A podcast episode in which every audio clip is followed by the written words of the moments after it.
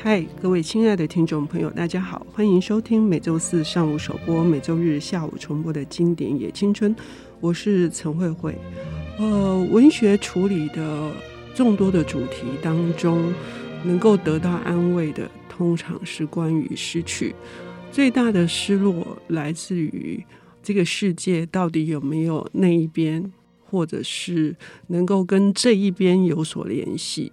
生者与亡者之间，应该要怎样能够产生更深刻的对话？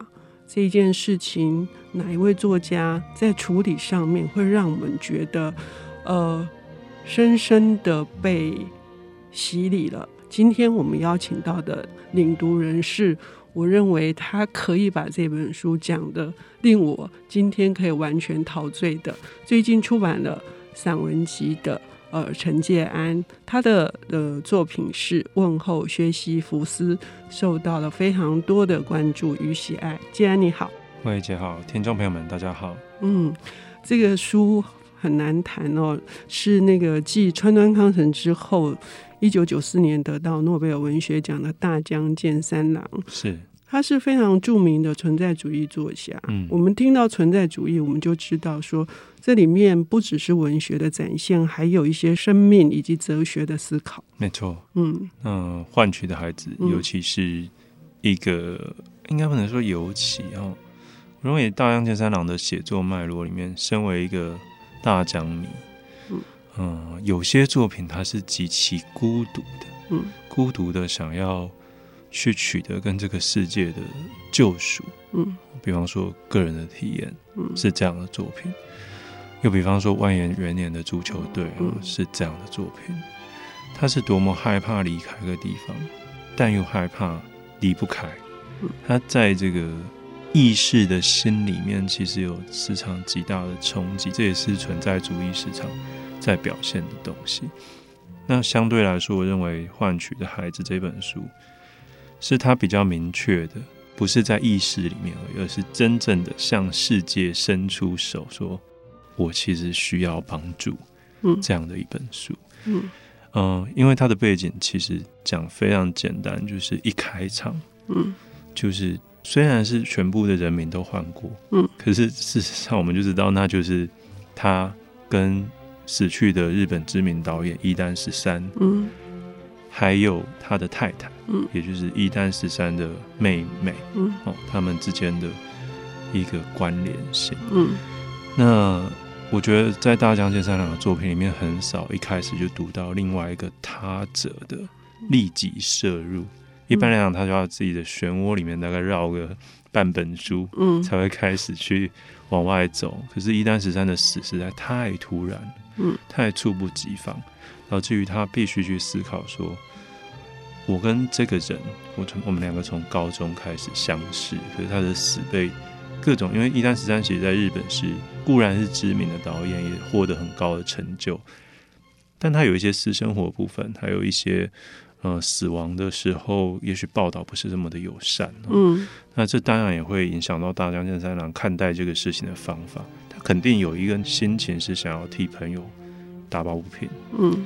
可是他又不是想要出来嚷嚷的人，所以他决定开启了一个模式，这个模式叫做田归。嗯，田归在这个书里面是贯穿整本书的最重要的一个事。田归就是伊丹十三生前有给他一个随身听，嗯，卡式的卡式随身听，然后给他了非常多的一丹十三生前。留下来的自己在呃喃喃自语也好，或者讲述事情某件特定他们共同生命中的事情，包括学运等等的。他一旦戴起了这个耳机，开启了听一丹十三的喃喃自语之后，他叫这个东西叫天规，嗯，就是打开这个，它其实它就是一个卡式录音机，对对对，嗯。那他好像就进到另外一个宇宙，嗯，他跟这些尘嚣中的一丹十三去世这件事情，他是可以跳脱的，嗯，他可以在里面反而是更纯粹的去面对，说我朋友的死究竟是怎么回事，他是怎么一路过来的，而不是受到世间的那些纷扰。那我觉得对大江健三郎来讲，是很少看到他在书里面这么诚挚的想要跟一个人，真的是真的人，哦，然后在他生命中真的是有高度交往的人，这样子沟通跟对话的意念。我们也可以自己想想看，我们在成长过程当中，也许也有这样子的一个呃伙伴，甚至是呃把他视为是一个类似良师益友这样子的角色，然后甚至最后结成了姻亲。然而他有他自己的人生道路要走，可是呢，双方呢又呃有一段时间是没有联络了。那没有联络里面可能。有某些事情被掩盖了起来，可是这件重大事件又把所有东西全部都好像要给召唤翻，翻出来了，但到底会翻出什么？作者本人也不知道。知道呃，所以呃，大江在处理这个，我觉得最令我感到。动容的是说，他一边听着一丹十三的说话，可是事实上这个人已经死去了。嗯嗯、可是他不断的按暂停，不断的跟他对话。对对对，嗯、这个有点像是，嗯、呃，科幻片会发生的情节哦，嗯、就是你在某个黑洞找到了相同的频率，嗯、然后你你跟你的某个很想讲话的人讲起话来，可是在这个 case 里面。并不是，他只是纯粹把它按暂停，然后开始跟他对话，以至于其实他的太太后来是非常担忧他的精神状态，嗯嗯，因为他已经太陷入这件事里面。我认为他当然是想要替一三十三做一些，就是啊，对这个事件，就是说你其实不尽然是这样子，他的死其实不是应该被这样对待的，以他的艺术成就也好，但更多的是。嗯，大江健三郎渐渐的从这个对话里面，他发现了很纯粹的事情。那个纯粹的事情，可能是非常本质的穿越到他年轻的时候，嗯、他还是一个啊、呃、想要写作的艺术家的青年艺术家的样子。嗯、怎么样跟一丹十三这样的朋友一起成长，一起经过那些事情，然后他在这个朋友已经亡佚的同时，他知道。此人已逝，嗯，可是从他的话语里面，大江健三郎绝对找到了他自己最纯真的那些东西，在这个田归开启的过程里面，嗯，其实是给他，我认为作为艺术家很大的力量，嗯，对。那当然，最后随着这个书籍走下去，我们还是会回到这个书名嘛，就是说换取的孩子这件事，嗯嗯。但这个概念在我们节目可能。一集是谈不完的。嗯嗯，我们可以先讲说，刚刚慧慧姐有讲到了，就是说去那个地方跟在这个地方，嗯，这个这个观念在书里面是非常重要。嗯，嗯，就是一丹十三是不是去了那个地方？嗯，那我在这个田归的过程中，我是不是也在精神意识上我去了那个地方？还是其实，呃，即便他死亡了，我们其实。他还留在这。对对对，他的他的灵魂，他透过声音，透过故事，他还留在这个地方。嗯，可是这个地方对他们两个来讲是很残酷的。比方说，一旦十三，嗯，是因为绯闻的关系，然后自杀。哈，那大江健三郎有有也有一些自己要处理的问题哈，那是长期的。所以在这作品里面可以看见他的他对儿子。哦，还有家庭状况的一些描绘，是，嗯，我认为这个地方到那个地方，他们其实是不断的在转换，嗯，也就是说，一丹十三肯定是去了别的地方，嗯，但我真的还在这个地方吗？嗯，这件事情在存在主义文学里面是可以打个问号，嗯，也值得文学家去思考，哦，这这个这个塌方的感觉，哦，嗯，指涉性的面对自己。但是又同时面对一个已成事实的定局，尤其是他的朋友离开了。嗯，在这离开跟停留之间，他为什么这么心心念念的执着于要跟这个田归对话再对话？嗯嗯，我认为这是一个非常锻炼的过程，在写作上面。对，嗯，我们听到这里，我们可以知道说，一个小说家他借由一个媒介，然后他可以透过这个媒介来面对。这件冲击性的事件给他自己带来的不管是伤痛也好，或者是呃，他又要开始回归他自己的呃原真那一部分。那我们平凡的人呢？我们这些读者呢？我们要利用什么样的媒介呢？我们思索到这里，我们会更加的想要听换取的孩子还有什么值得我们也一起思考的内容。我们休息一下，等一下回来。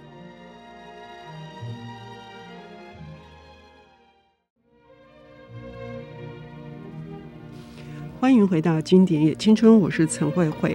我们邀请到了领读人是最近出版了他最新的散文集《问候薛西弗斯》的陈介安。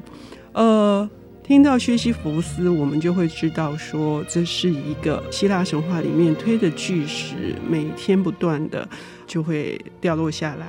然后，这不就是我们一般凡人？想想我们的上班生活，想想我们的。家庭的这些纠纷或困境等等，同样的带来的这本存在主义的代表作家、诺贝尔文学奖得主大江健三郎的杰作，这是得奖之后的写的作品哈。换取的孩子成熟度非常的高。呃，上半段的节目已经谈到了，就是呃这个。呃，这个书的起因是这个起因，对，对。那接下来我们要聊的是，他在里面谈到，唯有回归到生命中，作为一个艺术家、创作者的这个纯粹以及纯真，才有可能使这个生者跟逝者好像得到了一个全新的生命。嗯，啊，这个部分。很有意思的是，大江健三郎真的没有要放过读者的意思哦。即便他在讲一个 他可以比较简单讲的，可是我觉得他从头到尾就设定了再生这个议题。那再生这个事情呢，我觉得有两个部分。他之所以叫这个书名，一方面是他在书的最后有提到一个绘本，嗯，那个绘本是一个。类似格林童话一般给成人读的绘本，嗯，那里面有狸猫换太子之类的故事啊，嗯嗯嗯，但那个是延伸的文本，我们在这边就不加以赘述。主要是他在里面最后一章里面有提到，妈妈跟他说啊，因为他很害怕，他跟妈妈说，我会不会其实已经已经死了？嗯，他最初的害怕只是对于死亡的害怕，我会不会死？嗯。他问他妈妈，他妈妈说：“没关系，就算你死了，我也会生一个一样的你回到这里。”嗯，光是写到这里哦，其实就蛮毛骨悚然。嗯，可是你再继续读下去，会发现说，他其实要讲的是，会不会其实我们所有的人根本就是被替代的？我们都是循着某一种我们的生命经验前进，然而那已经不是我们原来的自己。嗯嗯我们之所以能够在这个世界上生存，他用到的是语言这件事。嗯、他说：“大家来上学，念同样的语言，想必也是为了要活出原来的自己吧？就是被替换前的自己。这个替换不是别人替换你，嗯，是自己替换自己。那为什么会有这个自己替换自己的过程呢？没事干嘛自己替换自己？因为你原本的自己死了。嗯，如果没有一丹十三过世这件事情，我认为大江健三郎对于死亡的概念。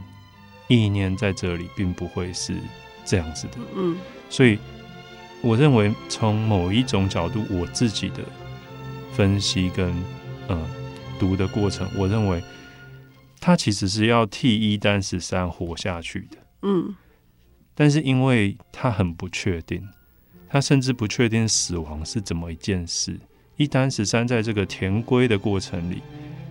他跟一丹十三的精神面向上面强力的对话，到底这个人是生是死？因为他好像比生者任何一个生者都来得亲密，嗯，都来得击中自己的灵魂。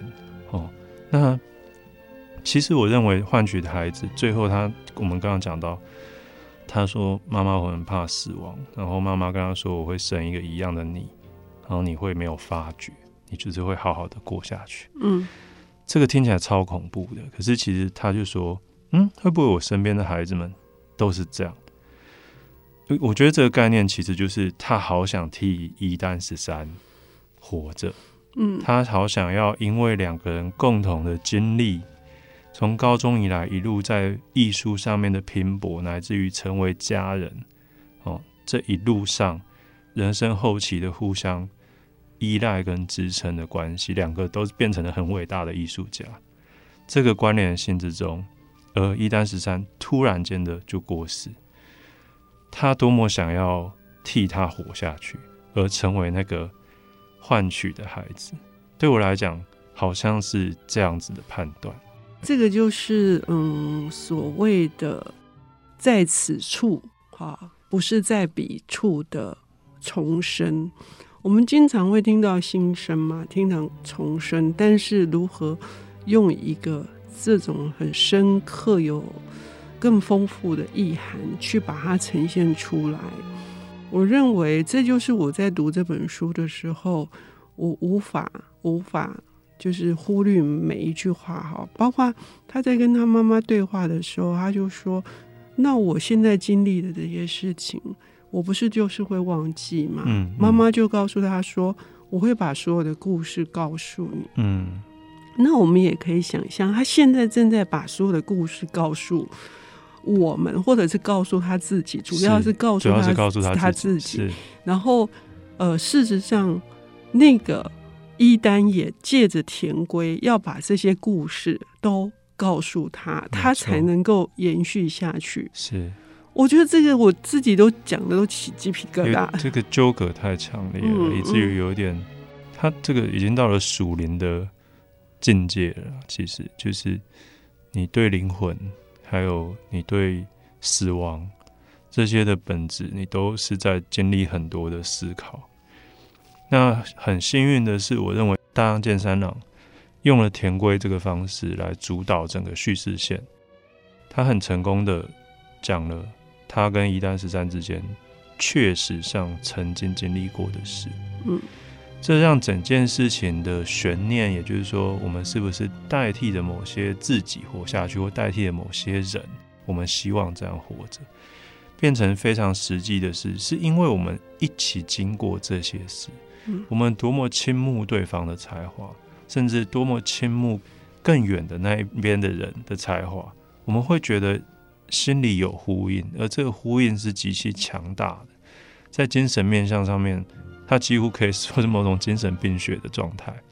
可是回到田归这里面，你只要按下那个键，对方就开始跟你说话。你按下暂停键，你就开始跟对方说话。灵魂之间的交汇，基本上你任何时候想要开启都是没有问题的。那延伸到真实世界，最后一单十三确实也因为。发现这样下去，好像困在田龟里面，自己有一点出不来。大江对大江，对，对嗯，他出不来，所以他他也接受了建议，逃脱了这样的状态。这个有点制约啦，嗯、其实是某种制约状态。是是，是，是，对。当他逃离之后，这个回忆并没有，就是他大江处也很好，就是他逃离，他他到了柏林，他接受一个。一个邀请，可是那个回忆因为距离的关系，其实又更多的他们之间曾经埋藏的一些事件，然后两个人可能从来不愿意去面对的某些某些，应该是嗯，可能是小事，但是在那个田归之后，好像其实发现啊，那个事情挺重要的，嗯，对，然后呼应到他，他到了柏林去。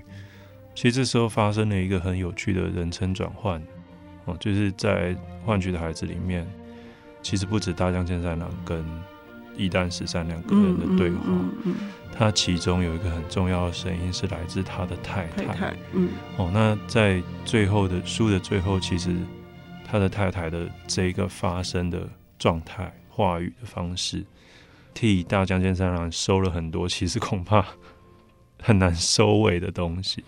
是是，然后呃，也出现了另外一个角色，所以重生，也许在这本书里面的形式也不同哈。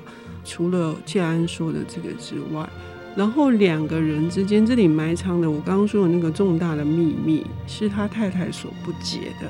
那个秘密是什么？好像还是需要在大江健三郎的其他的作品里面再去挖掘。所以我们我们可以看到，是一个作家，他整个生命的整个完整。所谓的完整，是说他思考的这个过程，是我们在可以在众多的作品里面一一的去呃检视，同时也检视了我们自己。谢谢建安，谢谢慧慧姐，谢谢听友，谢谢。